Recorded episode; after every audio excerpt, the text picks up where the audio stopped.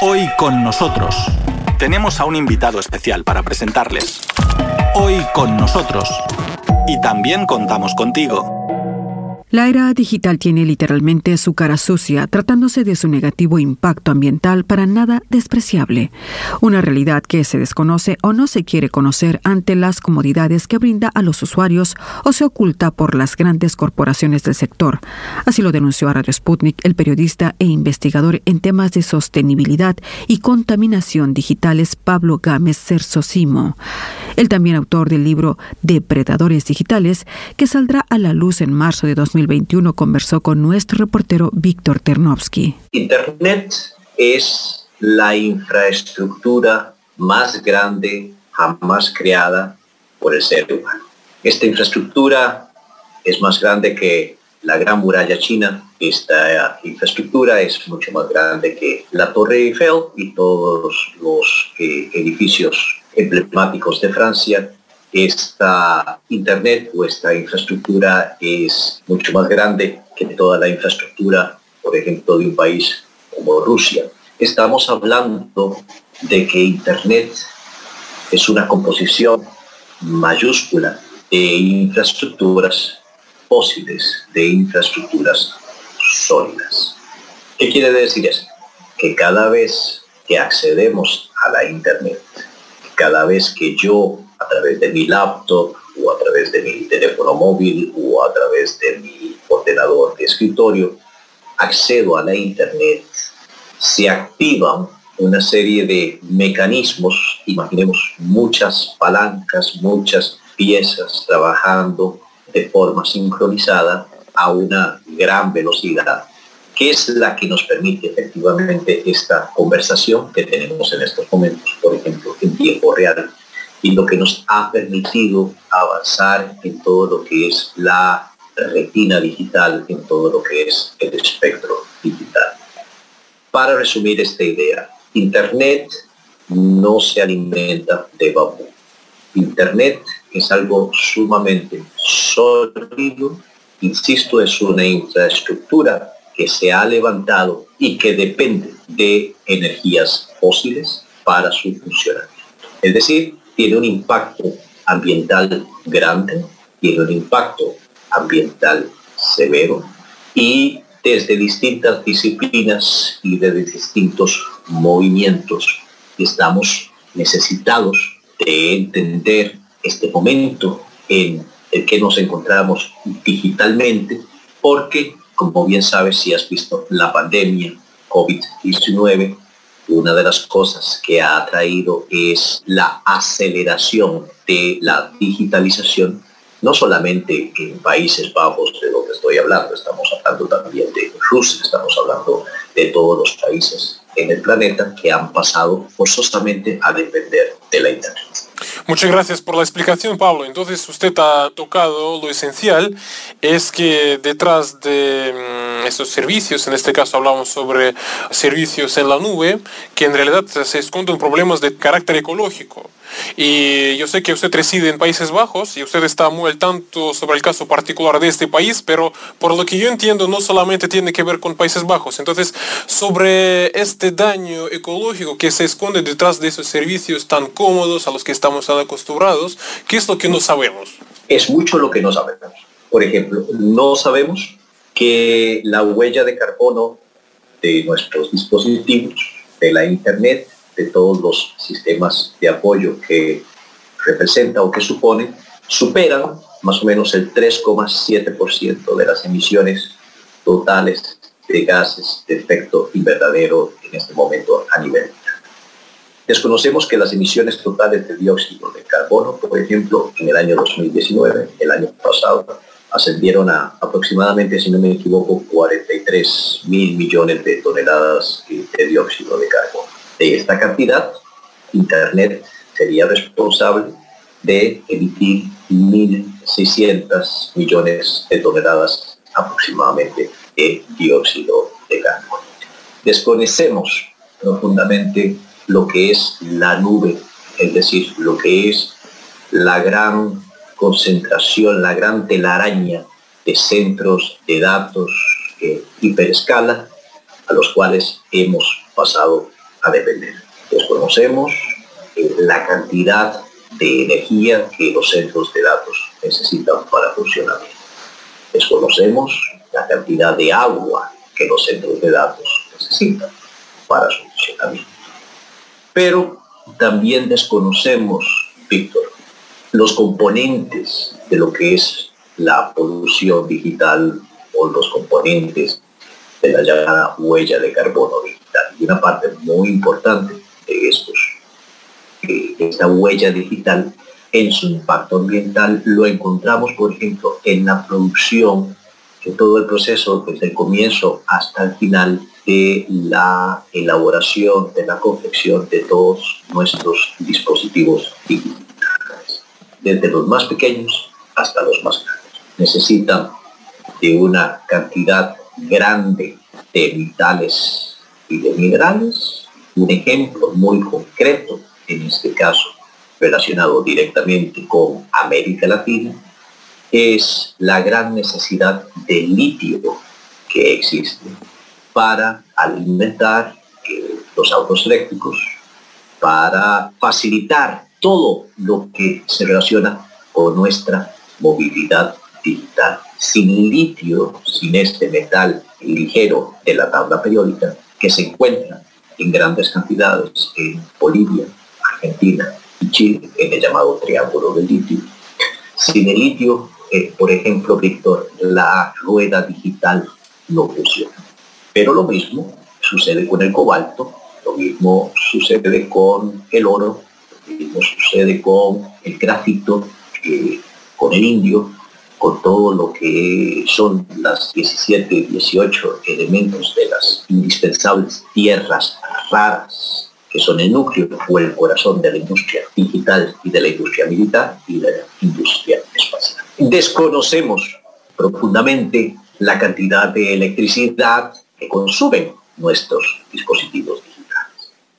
Desconocemos profundamente el impacto que tiene cada vez que yo utilizo WhatsApp cada vez que yo utilizo LinkedIn, cada vez que subo una fotografía o un video a Instagram o Snapchat. Es decir, desconocemos profundamente cuál es nuestro impacto individual al hacer uso de toda nuestra estructura. Sí, Pablo, muchísimas gracias. Entonces resulta que hay muchos aspectos que realmente desconocemos y sabe, yo quisiera un poco profundizar algunos de esos aspectos, o mejor dicho, entender algunas cosas. Primero, sobre el impacto ambiental, sobre la contaminación ambiental. Ah, yo entiendo que aquí hay dos puntos importantes. Primero, para que todo esto funcione en todas esas infraestructuras, se necesita energía. Y esta es una parte del problema, ¿no? Que se produce la energía y por lo tanto el ambiente recibe, digamos, esta contaminación y otra cosa es que para justamente producir estas infraestructuras, tecnologías, a la vez se necesitan estos trabajos. Es decir, que estos dos puntos yo creo que se puede destacar. Esos son los principales si hablamos sobre la contaminación que representa estos servicios, estas tecnologías. Correcto, es un buen resumen, efectivamente. Y hay un aspecto muy importante a entender, Víctor, en esta historia. Por ejemplo, cada vez más vemos el movimiento de las grandes corporaciones tecnológicas, que pensemos en Google, pensemos en Microsoft, pensemos por ejemplo en Facebook, que reclaman o reivindican que alimentan sus servicios a través de energías renovables o las llamadas energías verdes. Pero por ejemplo, y aquí es importante, muy importante detenerse brevemente, por ejemplo, si hablamos de energía eólica, es decir, de energía producida por el viento, y si analizamos los componentes de metales y de minerales que necesita un aerogenerador moderno, es decir, un molino de viento moderno para generar energía, para electricidad, el impacto ambiental que tiene un aerogenerador no es tomado en cuenta en esta suma que estamos haciendo o en esta definición que estamos haciendo de energías verdes. Es decir, las energías verdes para ser verdes necesitan de un alto impacto ambiental precisamente por los ingredientes, por la suma, por la mezcla de ingredientes que necesitan para eh, formar, para hacer posible estas tecnologías o estos nuevos artefactos que estamos utilizando. Lo mismo sucede con los paneles solares. Es decir, si bien la entendemos y si bien la consideramos básicamente o fundamentalmente desde el marketing y desde la publicidad como una fuente de energía verde, tenemos un gran problema en este momento con los paneles solares, porque además de consumir y de necesitar grandes componentes o grandes cantidades de metales y de minerales, es decir, de minería, ahorita me devuelvo sobre este tema que es muy importante, la cantidad de desechos electrónicos que genera es un problema muy grande que en este momento tenemos a nivel mundial.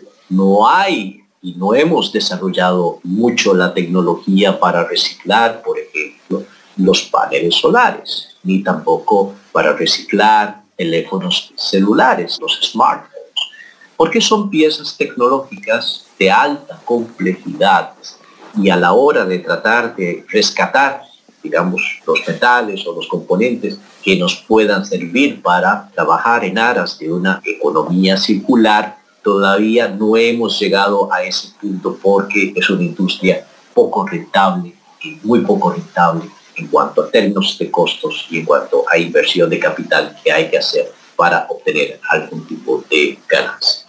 Entonces estamos en algo así como en un círculo vicioso. Es decir, por una parte estamos hablando de la era digital y por otra parte entendemos de que esta era digital nos va a permitir la descarbonización de nuestras industrias y del planeta. Lo que pasa en este problema es que no hemos querido entender, no hemos querido ver o se nos ha ocultado, cualquiera de las tres posibilidades es correcta, el impacto que tiene la industria digital el impacto ambiental que existe detrás de lo Pablo, y es interesante lo que usted dice y por lo que yo entiendo también de sus publicaciones, en realidad el impacto no solamente es el ambiental, sino que en algunos casos, y usted ha citado el caso de Países Bajos, por ejemplo, que se trata también del impacto para las condiciones de vida de la propia ciudadanía, es decir, que el avance de estas infraestructuras que tienen que ver con servicios en la nube, que afectan a la ciudadanía en el sentido de que eh, se hacen con, digamos, casi toda la energía que se produce para el país y en ese sentido la gente un poco queda afectada, por lo que yo entiendo. Es así, efectivamente, Holanda, Países Bajos, en los últimos 10 años, ha pasado a ser, es la puerta digital de Europa. Por una parte tienes Rotterdam como el principal muelle o la principal entrada marítima de Europa. Tienes el aeropuerto de Schiphol como uno de los principales aeropuertos o puentes aéreos a nivel de Europa. Y en 10 años se consolidó el posicionamiento de Países Bajos como puerta, como gate digital de Europa. Pero esto, claro, muchas cosas y dentro de esos cambios que ha vivido el país, por ejemplo, en este tiempo hemos visto la llegada de más de 200 centros de datos en distintas regiones de Holanda. Pero no estamos hablando de centros de datos pequeños, estamos hablando de centros de datos sumamente grandes y que consumen grandes cantidades de datos. Por ejemplo, el último ejemplo que siento es la inauguración semanas atrás de el parque eólico más grande hasta este momento en Países Bajos. Estamos hablando de una cantidad de 100 aerogeneradores, es decir, es una gran cantidad de 3, 4 metros de alturas con sus aspas en pleno funcionamiento y que son capaces en su total de suministrar, por ejemplo, energía a más de 370 mil hogares holandeses. Pero resulta que toda esa energía solamente se va a destinar para alimentar a un centro de datos de Microsoft, en este caso. Tienes en este ejemplo claramente lo que ha venido sucediendo, ahora sí, no solamente en Países Bajos, que es donde se encuentra, insisto, la mayoría de centros de datos en estos momentos en Europa, pero es lo mismo que ha pasado, Víctor, en un país vecino como Irlanda. Es decir, en donde su capacidad de producción de energía limpia, de energía verde, digo entre comillas, es absorbida por estas grandes corporaciones técnicas. Y en el caso de Países Bajos, ya nos encontramos en una situación límite, es decir, ya no hay manera de seguir alimentando más centros de datos con la capacidad energética que tiene el país en esto. Es una paradoja, eh, como te digo, es un punto importante para detenerse y reflexionar, porque cuando decimos, no solamente aquí, sino a nivel mundial, sino a nivel europeo, sino a nivel de todas nuestras sociedades, que el camino está en la digitalización para lograr los objetivos de París, para lograr la reducción de la huella de carbono mundial, para lograr la reducción de los gases de efecto invernadero.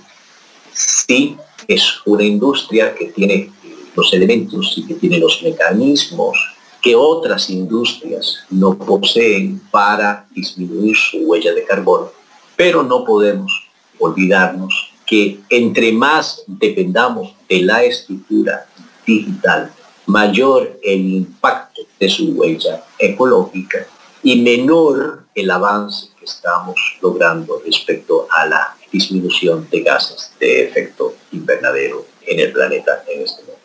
Para resumirlo de otra forma, tal vez más sencilla para nuestra audiencia, entendamos que además de la huella fósil que tenemos en estos momentos a nivel mundial, se ha sumado una huella de carbono digital a nivel mundial.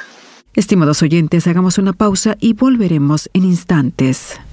Aquí Radio Sputnik, mundo.sputniknews.com. En esta dirección de internet pueden escuchar todos los días y a cualquier hora los programas de Radio Sputnik abordamos los temas que revisten importancia para los rusos y la comunidad mundial. Destacados expertos evalúan los acontecimientos de actualidad.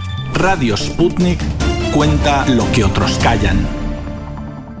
Seguimos escuchando la entrevista sobre la cara oculta de la era digital con el periodista e investigador en temas de sostenibilidad y contaminación digitales Pablo Gámez Chersosimo. Pablo, ¿sabe una cosa más? Yo no sé en qué medida usted puede responder a esa pregunta, en qué medida tengan fundamento mis sospechas, pero también esta situación cuando hablamos sobre el avance de estas tecnologías y a veces en detrimento de las condiciones de vida de las poblaciones locales, ¿no? De donde este avance tiene terreno. Por lo que yo también entendí de sus textos que a veces este avance y el que se haga esto en detrimento un poco de las condiciones de vida se hace posible debido al insuficiente desarrollo de las legislaciones locales que eran elaboradas en los tiempos cuando esta realidad no existía a tan escala, diríamos, ¿no? Y, ¿sabe lo que me llama la atención? Que por un lado sí que está teniendo lugar esa situación, pero por otro lado, ¿y por qué no cambiar esas legislaciones? Y quizás aquí haya alguna corrupción incluso. Vamos por partes. Efectivamente, hay una gran necesidad de actualizar las legislaciones en prácticamente todos los países, eh, tanto en el hemisferio occidental, tanto en el hemisferio oriental. Hay una realidad y es que nuestros políticos tienen un pensamiento básicamente analógico por generación. Es decir, no piensan o desconocen profundamente de esto estamos hablando y digámoslo así, de la puerta trasera que esconde la industria. Tercero, el lobby digital en este momento a nivel mundial es sumamente poderoso. Nunca en la historia de la humanidad habíamos tenido cuatro, cinco corporaciones tecnológicas con un Producto Interno Bruto superior al de Países Bajos, superior al de Rusia, superior al de Estados Unidos. Es decir, son empresas más poderosas económicamente hablando e incluso políticamente hablando que naciones enteras. Un ejemplo muy interesante, Víctor, de hoy, de hace pocas horas, es, por ejemplo, a nivel europeo, cómo se fracasa para llegar a un impuesto sobre las grandes corporativas. Por una parte, todos los países europeos reconocen técnicamente la necesidad de cobrar impuestos, de cobrar un peaje a estas grandes corporativas tecnológicas que todos estamos utilizando en este momento. Insisto, para esta conversación que estamos grabando. Pero son empresas que logran y que han logrado burlar las estructuras de impuestos y de esa forma aumentar las riquezas sin precedentes que hemos hecho mención. Y en ese sentido, por ejemplo, Países Bajos es un paraíso fiscal para estas grandes corporaciones tecnológicas. Es decir, estas grandes corporaciones tecnológicas han escogido un lugar como Países Bajos, no precisamente porque les gusta el queso holandés, es porque el paquete o el paraíso fiscal que este país ofrece no lo encuentras en una otra parte del planeta. Entonces, sí podríamos a partir de este elemento que te acabo de citar, hablar en términos de corrupción eh, política respecto de las corporativas tecnológicas. Podemos hablar en términos también de desconocimiento, insisto, ignorancia profundamente de lo que todo esto supone. Pero por otra parte, tienes países como Francia que están avanzando, al igual que Alemania, en la necesidad de ejercer control sobre estas empresas, grandes empresas digitales. Lo curioso es que, insisto, a nivel europeo se ha fallado con el caso de la llamada tasa Google, que ese es el nombre que se le ha dado popularmente a este nuevo impuesto que se busca para las grandes corporativas tecnológicas y las conversaciones se han pospuesto para hasta el próximo año en algún momento del segundo semestre del 2020, cuando estaba previsto de que fuera en estos días que se llega a conocer el impuesto esperado. Por otra parte, tienes el ejemplo del Congreso de Estados Unidos en este momento, ¿verdad? Realizando una investigación sin precedentes sobre las prácticas monopólicas de empresas como Facebook, de empresas como Apple y de empresas como Microsoft. Insisto, estamos en un momento de nuestra modernidad digital que exige detenernos para entender, por una parte, la dimensión sin precedentes de poder y de dominio que estas corporativas tecnológicas han creado. Y ahora sí, no te hablo solamente de las que todos conocemos, ¿verdad? que son las norteamericanas, pero también te hablo del otro lado de la orilla, ¿verdad? Es decir, las empresas chinas también son sumamente poderosas y no hay mayor control sobre ellas. Entonces, valga la oportunidad para detenerse, valga la oportunidad para reflexionar y valga la oportunidad que tenemos en este momento, por una parte, de una gran arquitectura digital, de un gran andamio digital que nos permite realmente cosas maravillosas, pero entendamos que nuestro comportamiento debe ser distinto respecto del consumo de lo digital y debemos de exigir y podemos exigir como individuos que consumimos esta infraestructura digital, exigir transparencia, exigir que estas grandes corporaciones nos digan y nos hablen claramente al final del día de cuál es el impacto mío ambiental, individual, por ejemplo, después de utilizar todo un día mi eh, ordenador o de utilizar todo un día mi eh, teléfono electrónico. Aprovecho la entrevista porque es una de las conclusiones principales a las que he llegado tras investigar durante más de seis años este tema y es la gran necesidad a nivel mundial de ponernos de acuerdo en una metodología para medir la polución digital, la contaminación digital y una metodología que nos permita definir a nivel universal qué vamos a entender y qué tenemos que entender por contaminación digital o polución digital. Y hasta aquí una nueva edición del programa Hoy con nosotros, protagonizada por el periodista e investigador en temas de sostenibilidad y contaminación digitales, Pablo Gámez Cersosimo. Hoy con nosotros, en Radio Sputnik desde Moscú.